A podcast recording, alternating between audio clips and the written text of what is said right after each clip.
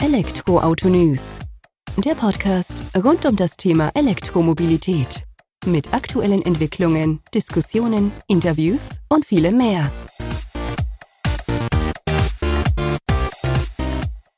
Servus und herzlich willkommen bei einer neuen Folge des Elektroauto-News.net Podcast. Ich bin Sebastian und freue mich, dass du diese Woche wieder eingeschaltet hast, wenn wir uns mit dem Thema E-Mobilität beschäftigen. In unterschiedlichsten Facetten, Farben und Formen sozusagen. In der aktuellen Folge ist Semir von netforenergy.com zu Gast und wir haben uns beide zum Thema Energiewende unterhalten. Natürlich auch mit der E-Mobilität im Fokus, aber auch über Photovoltaik, Wärmepumpen und eben was alles so mit dazu gehört. Ich denke, es ist ein ganz interessantes Gespräch entstanden und würde mich freuen, wenn du zuhörst. Und ja, wir gehen direkt rein in die Folge. Viel Spaß damit. Servus Semir, vielen Dank, dass du heute die Zeit nimmst, dass wir uns ein wenig über net for energy unterhalten und euren Beitrag zur Energiewende, wie ihr an verschiedensten Ansätzen sozusagen teilhabt daran, die Energiewende voranzutreiben. Bevor wir da allerdings ins Thema einsteigen, stell dich gerne selbst kurz vor und dann auch net for energy und dann schauen wir mal, wie wir die Energiewende da Fuß fassen zusammen. Servus Sebastian, auch dir herzlichen Dank, dass ich hier sein darf und mich mit dir über dieses Thema unterhalten kann. Ich bin, wie gesagt, der Semir, Geschäftsführer der Net4Energy GmbH. Die Net4Energy GmbH betreibt die Seite net4energy.com und wir haben uns als Ziel gemacht, einfach jedem zu zeigen, wie er bei sich zu Hause die persönliche Energiewende gestalten kann, sei es als Eigen Eigenheimbesitzer oder als Wohnungsmieter, was auch immer. Wir wollen jedem zeigen, was kann ich vor Ort machen. Also kann ich eine PV-Anlage installieren oder nur eine Balkon-PV, um im Endeffekt dazu beizutragen, dass die Klimaziele erreicht werden. Ja.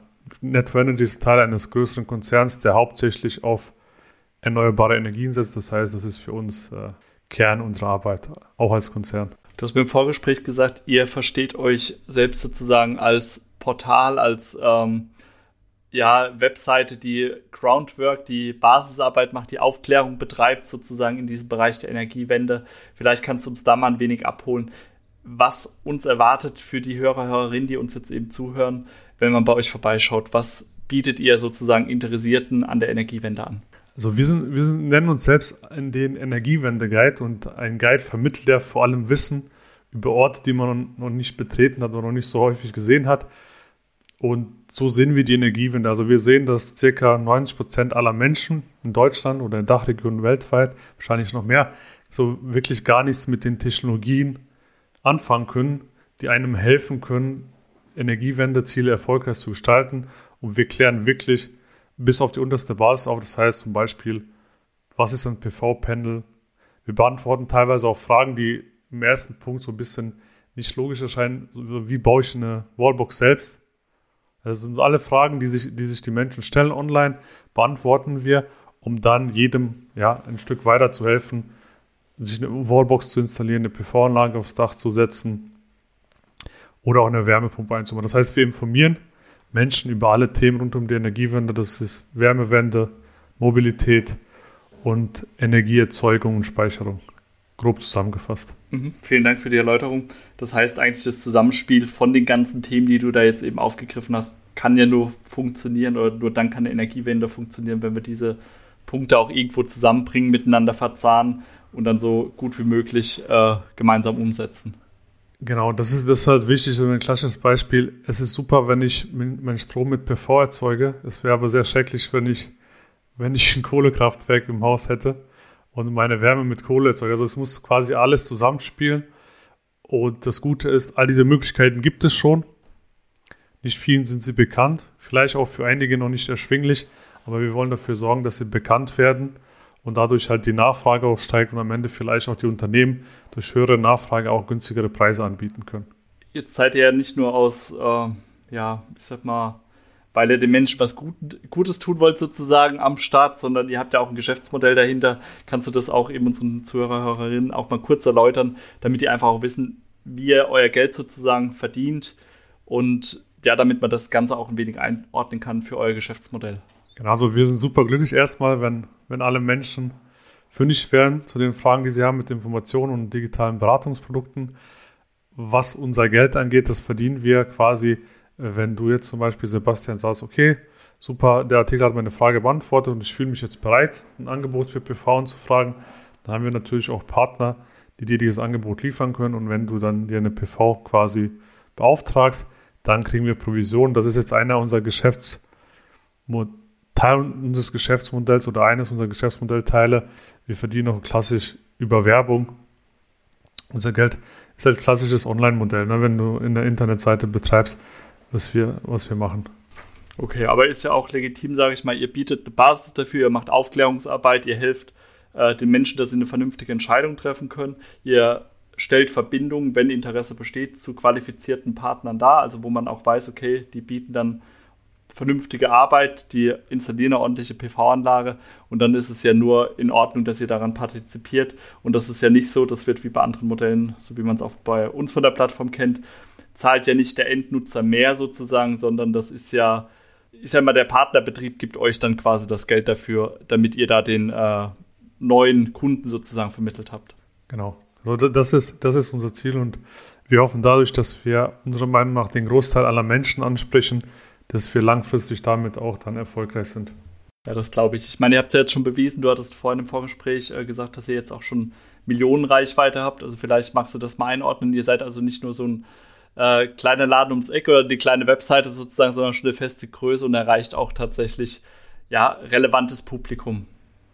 Ja, also wir erreichen im Schnitt über 300.000 Menschen pro Monat. Also wir sind Richtung 4 Millionen unterwegs und das jetzt quasi im Anfang des dritten Jahres nach der Gründung. Wir wurden im Februar 2020 offiziell gegründet und sind jetzt quasi auch schon Richtung 4 Millionen Nutzer unterwegs. Wir sind damit die größte Plattform deutschlandweit und ich glaube auch dachweit für das Thema Energiewende, persönliche Energiewende in diesem Bereich. Ja, ist doch eine Ansage, vor allem nach so einem kurzen Zeitraum. Ich meine, ich kenne selbst von Electroted News, wie schwierig das ist, dauerhaft auch guten Content zu liefern, aufzubauen und immer wieder abzuliefern. Und äh, wenn man mal über eure Webseite quer liest, äh, merkt man ja doch, dass ihr da viel ähm, ja, Mühe eben auch reinsteckt. Ja, also das ist wirklich so, wir, wir, stecken sehr, sehr viel Mühe dort rein. Es passieren auch zum Teil lustige Geschichten. Unser Product Owner, der wurde von einem seiner Nachbarn äh, angesprochen, weil er, weil er einen Artikel gelesen hat zum Thema PV und da war das Gesicht abgebildet. Wir haben gewisse Autoren, Profile zumindest mal für für gewisse Bereiche und wurde halt gefragt, ob der sich mal heute Abend mit ihm über das Thema PV-Modul XY unterhalten kann. Also das sind schon mal lustige Dinge.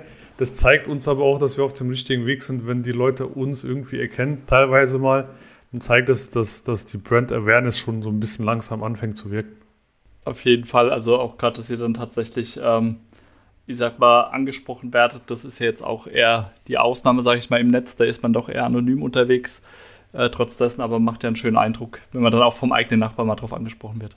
Ja, also es ist, es ist auch mehr so der Tatsache geschuldet, dass wir sind sehr suchmaschinenoptimiert, muss man, muss man sagen, wirklich, also Suchmaschinen-Geeks würde ich schon fast behaupten. Und ähm, Google sieht es sehr gerne, wenn man Autorenprofile hat. Und wir gehen halt noch ein Stück weiter und haben halt wirklich auch mit Bild und allem drum und dran und deswegen kommt es manchmal zu so witzigen Situationen.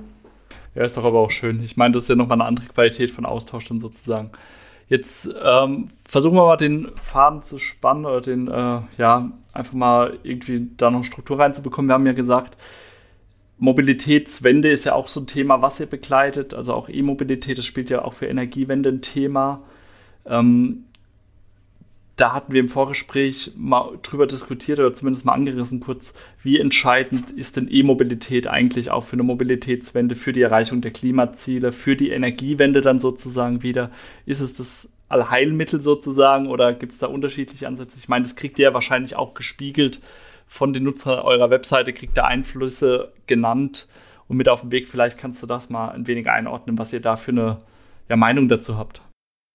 Ja, so wenn, wenn man sich mal Statistiken zu, auch zu den CO2-Emissionen weltweit anschaut, dann ist ja 18 Prozent aller Emissionen etwa ähm, Straßenverkehr zuzuordnen. Das heißt, man kann auf jeden Fall sagen, dass, dass das ein großer Batzen ist, quasi, der schon Einfluss auf das Erreichen der Klimaziele hat. Also Mobilitätswende und auch Elektromobilität zum Beispiel. Das ist ein sehr, sehr wichtiger Faktor, wenn man sich das einfach allein betrachtet. Und auf der gleichen Seite sehen wir das auch bei unserer Homepage, auf unserer Homepage 40 Prozent aller Downloads sind dem Bereich Elektromobilität zuzuordnen. Ne? Wenn man sich das einfach im Paket anschaut, 40 Prozent ist schon ähm, sehr, sehr großer Anteil. Also wir können das bestätigen, was ich jetzt auch versuche, quasi mit dieser Statistik von 18% aufzugreifen.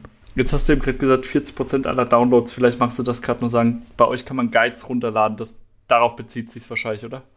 Genau, also wir, wir haben so eine Art, nennen es mal Energiewende-Bibliothek. Wir haben 19 Themenbereiche, die wir aktuell auf der Seite spielen. Und zu jedem Themenbereich, zum Beispiel Elektroauto, gibt es einen Guide zum Elektroauto.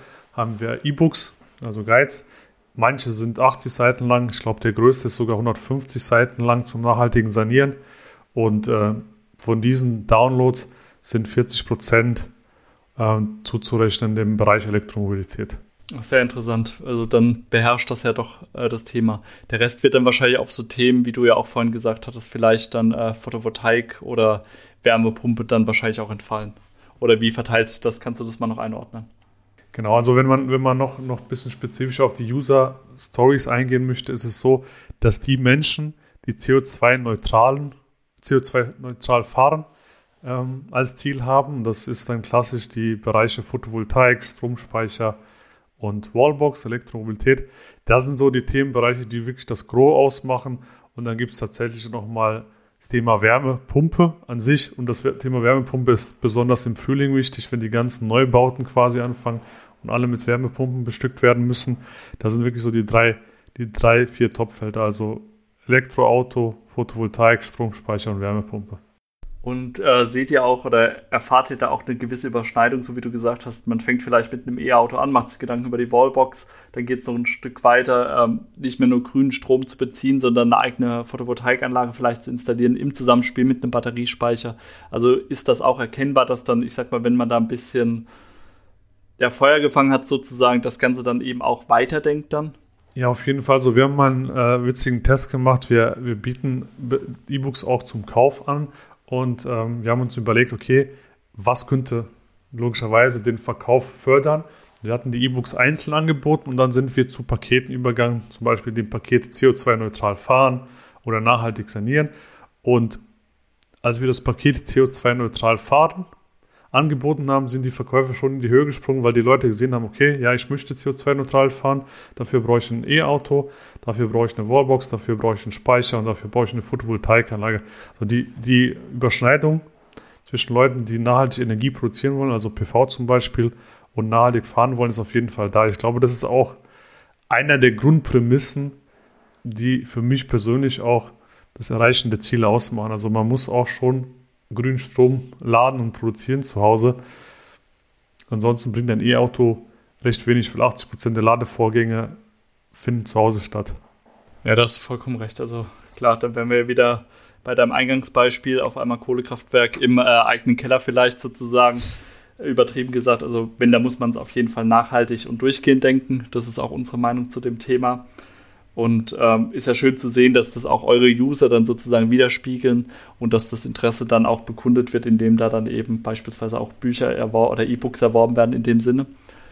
Ähm, jetzt gibt es ja aber die schöne Thematik oder was heißt schön, äh, E-Fuels, was ja auch diskutiert wird, äh, womit man ja bestehende Verbrennerfahrzeuge nachhaltiger machen könnte. Kann man jetzt natürlich darüber diskutieren, ob man da aus Chile äh, E-Fuels über den Ozean nach Deutschland einschiffen muss um dann hier ähm, verbrennerfreundlicher unterwegs zu sein. Habt ihr da auch eine Meinung dazu? Wie seht ihr das in dem Gesamtkontext? Ja, also das Thema E-Fuels ist halt für, für, den, für den Endverbraucher aktuell, glaube ich, oder für die, für die Segmente, die, die den Endverbraucher betreffen, wie der Straßenverkehr, aus unserer Sicht aktuell kein Thema. Das hat ja auch das Verkehrsministerium auch äh, recht, recht äh, aktiv geäußert dass laut deren Einschätzung das Thema auch schon Richtung Elektromobilität geht. E-Fuels sind dann, dann Thema, wenn genügend erneuerbare Energien vorhanden sind, also wenn mehr als 90 Prozent unseres äh, Strom, unserer Stromerzeugung und Gewinnung aus Erneuerbaren bestehen, weil aktuell, ne, nach aktuellem Strommix, werden E-Fuels drei bis viermal so umweltschädlich wie ja, die aktuellen Antriebsstoffe. Ne? Das ist halt wichtig zu wissen. Also das ist vielleicht ein Thema meiner Einschätzung nach oder unserer Einschätzung nach für äh, Luftfahrt ab 2030, aber nicht für den Straßenverkehr. Aktuell zumindest. Und ich glaube, man soll es auch nicht, auch nicht verschiffen, weil aktuelle Krisen zeigen uns ja, dass Unabhängigkeit in, in Energiegestehungsfragen schon ein wichtiges Gut sein kann und sein wird. Ja, definitiv. Ich denke, das wird auch ein Thema sein, wo euch jetzt wahrscheinlich nochmal einen gewissen Schub in den letzten Wochen äh, verliehen hat, ähm, in Bezug auf die Nachfrage nach dem ganzen Thema. Extrem, also es war wirklich extrem, da hat man einfach gesehen. Wir hatten teilweise auch bei so Themen wie Wärmepumpe an einem Blog, Blogbeitrag wurde 16.000 Mal aufgerufen. Also es sind wirklich so Geschichten, wo man wirklich merkt, auf der einen Seite hast du die Endverbraucher, die, die Ängste, bei denen jetzt Ängste ausgelöst werden, was die eigene Energiegewinnung, was Gas angeht, was Strom angeht, was die Bezahlbarkeit angeht und die informieren sich jetzt. Ne, das war, das war auf jeden Fall so. Ja, also ich glaube auch, dass das ein unheimlicher Treiber ist und das ganze Spiel dann nochmal, äh, das ganze Rad dann nochmal schneller drehen lässt, wie wir es auch bei E-Mobilität gesehen haben. Da kommt jetzt auch entsprechend mehr Nachfrage rein. Ich sag mal, äh, wenn der Liter Benzin dann 2,20 Euro mittlerweile kostet und ähm, du vergleichbar halt nur einen Bruchteil davon äh, an Strom bezahlst sozusagen, regelt der Preis schon wieder den Markt. Also von daher, auch da merken wir echt eine extreme Nachfrage und das wird auch alles Hand in Hand gehen und ich glaube, das geht wesentlich schneller, als wir uns alle vielleicht noch vor einem Jahr gedacht haben. Ja, auf, auf jeden Fall. Ich meine, der, der Preis ist, ist wie immer, man kann sagen, was man will, aber am Ende ist immer das Geld das Entscheidende. Also wenn man jetzt auch über was, was hindert vielleicht uns an der Erreichung der Klimaziele, wenn man an E-Autos denkt.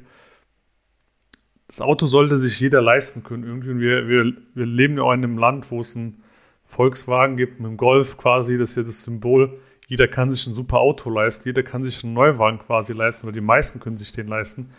Und die Bezahlbarkeit von Mobilität ist, ist halt ein wichtiger Faktor und das darf man nicht außer Acht lassen. Und vor allem, wenn man sagt, man sollte das in Kombination mit Photovoltaik sehen, das ist schon eine sehr, nenn es mal, investintensive Geschichte, wenn man jeden Deutschen dazu überreden möchte, auf E-Autos oder E-Mobilität an sich umzusteigen. Klar, ich denke, das ist eh, ähm, da brauchen wir nicht drüber diskutieren, das wird nichts sein, was von heute auf morgen stattfindet. Aber ich glaube, grundsätzlich findet ein Wandel statt, der wird immer mehr Fahrt aufnehmen. Und ähm, ja, man muss es einfach über einen großen Zeitraum sehen. Die Verbrenner sind ja auch nicht von heute auf morgen in die Masse reingekommen. Und äh, der Wandel oder der Umstieg zur E-Mobilität, das ist ja wie die Energiewende, nicht nur dieser eine Part, wir brauchen jetzt äh, E-Autos, sondern wir haben ja Ladeinfrastruktur, wir haben die Stromerzeugung nachhaltig. Das setzt sich ja auch aus einer Vielzahl von verschiedenen Punkten dann zusammen. Was ich interessant finde, und vielleicht darf ich dir auch eine Frage stellen, wenn das okay ist. Natürlich. Das, das Thema Gebrauchtwagenmarkt, ne? das ist ja so ein Thema, was auch sehr viel den Verbrennermarkt gepusht hat. Also wenn ich jetzt nicht genügend Geld habe, um mir ein neues Auto zu kaufen, habe ich einen Gebrauchtwagenmarkt. Ich weiß, wie, wie, wie interessant empfindet ihr das oder du persönlich jetzt zu sagen, okay, der Gebrauchtwagenmarkt für E-Mobile, nenne ich es jetzt mal, der muss auch kommen, damit die Elektromobilität stark gepusht wird. Definitiv muss der kommen, das sehe ich auch. Ähm, der wird auch kommen, aber ich denke, da gibt es noch mehr Aufklärungsarbeit. Ich meine, bei einem Verbrenner gibt es genug, äh, ja, ich sag mal, das würde ich mir auch zutrauen, dann gebrauchten Verbrenner zu kaufen. Das hat vielleicht jeder schon von uns mal irgendwie Berührung mit gehabt über die Familie oder so. Aber bei einem E-Auto, wo halt die Batterie das Herzstück ist, wo du von außen zwar sehen kannst, oh, schön, die ist noch verbaut und ist ganz äh, rein von der Verbautart, ähm, ist es gu gut und schön, aber du musst ja in die Batterie auch reingucken können. Du weißt ja nicht, wie ist der Vorgänger mit dem Fahrzeug gefahren, wie hat er die gepflegt, äh, das sind so Themen, wo, glaube ich, echt noch viel Aufklärungsarbeit auch stattfinden muss und wo es dem Gebrauchtwagenkäufer auch dann einfach gemacht werden muss, damit er vielleicht mal kurz zu einer Werkstatt fahren kann, kann das ans äh, Gerät hängen sozusagen, kann da ausgelesen bekommen, okay, die Batterie hat noch eine Kapazität von 70 Prozent, von 80 Prozent, damit du da dementsprechend auch Rückschlüsse ziehen kannst. Also ich denke, da ist noch viel Aufklärungsarbeit notwendig. Ähm, ist bestimmt auch ein interessanter Ansatz für eure Guides dann sozusagen. Gebrauchtwagen-Guide E-Auto wo kommt man da hin? Aber das Interesse ist definitiv da und wir haben auch äh, da oder kriegen da regelmäßig auch Marktdaten dann zumindest von einzelnen Plattformen rein, wo wir auch Jahr über Jahr sehen, das Interesse und der Absatz von Gebrauchtwagen steigt. Also auch in dem Bereich. Ja, das, ich finde, du hast auch ein wichtiges Thema angesprochen. Dass, es gibt auch sehr viele, ich nenne es mal Mythen. Ne? Man kann Vorurteile sagen, man kann aber auch Mythen dazu sagen was Elektroautos angeht. Auch diese, diese Geschichte mit Batterien, wie viel Ladekapazität haben die, sind die nur noch Elektroschott, wenn die quasi den Lebenszyklus vorbei haben. Oftmals hat sich gezeigt, dass eine Batteriekapazität von quasi noch 70 Prozent besteht. Bei E-Autos, die schon 160.000 Kilometer hinter sich haben. Also was, was eigentlich wahrscheinlich über dem ist, was, was viele glauben würden. 70 Prozent würde man sagen, ist noch kein Schrott. Damit benutzt man zumindest mal sein iPhone oder was auch immer, immer noch jahrelang, wenn es nur noch 70 Prozent hat. Und äh, das ist so einer der Mythen, glaube ich, die auch viele Leute noch davon abhalten, tiefer sich in solche Themen reinzuarbeiten. Definitiv, also gerade diese gesamten Mythen oder diese, ja, ja doch, Mythen ist, glaube ich, der richtige Begriff, den du da getroffen hast, Semir. Ähm, da ist schon viel Aufklärungsarbeit notwendig und das muss man auch einfach machen. Und äh, man muss halt auch immer denken, brauche ich ein E-Auto, was jetzt 700 Kilometer am Stück fährt oder reicht für meinen Alltag eben auch doch mal das Fahrzeug mit 250 Kilometer Reichweite? Und wenn wir ganz ehrlich sind, du hast vorhin, äh, hatten wir es glaube ich drüber 80 Prozent daheim laden. Es gibt eine andere Statistik, die besagt, im Schnitt fährt jeder Deutsche 80 Kilometer maximal am Tag. Wenn ich das jetzt mal als Ausgangsbasis nehme, und das kann ich zumindest aus meinem e-mobilitätsnahen Umfeld auch genauso unterschreiben, sind die meisten kleinen Wagen selbst heute schon ja vollkommen ausreichend dafür. Das ist, man denkt zweimal, man braucht das. Ich denke eher, der Ansatzpunkt für die Zukunft wird sein, wir müssen vernünftige Ladeinfrastruktur daheim unterwegs haben, mit einer gewissen Ladegeschwindigkeit, dass ich halt auch nicht stundenlang da stehen muss. Und dann wird die Reichweite eher das, ja, wird eher nebensächlich dann. Ja, ich glaube, das ist so einer der Punkte, wo man sagen muss in der Transformation, das ist ein gewisses Verständnis und ein gewisses Denken bei uns einfach, äh, einfach, einfach passieren muss. In Deutschland ist halt, ich würde behaupten, der schwierigste Markt für sowas, weil für uns das Auto auch ein Statussymbol ist. Wenn ich jetzt sage, ich habe jetzt vielleicht ein Elektroauto, okay, das brummt jetzt nicht mehr, aber dafür fährt mein EQS fährt 1000 Kilometer das ist vielleicht so eine neue Art von Status, die die Menschen einfach weiter nutzen wollen, wenn du verstehst, was ich meine. Also jetzt sagst du nicht, meins brummt am lautesten, sondern meins fährt am weitesten.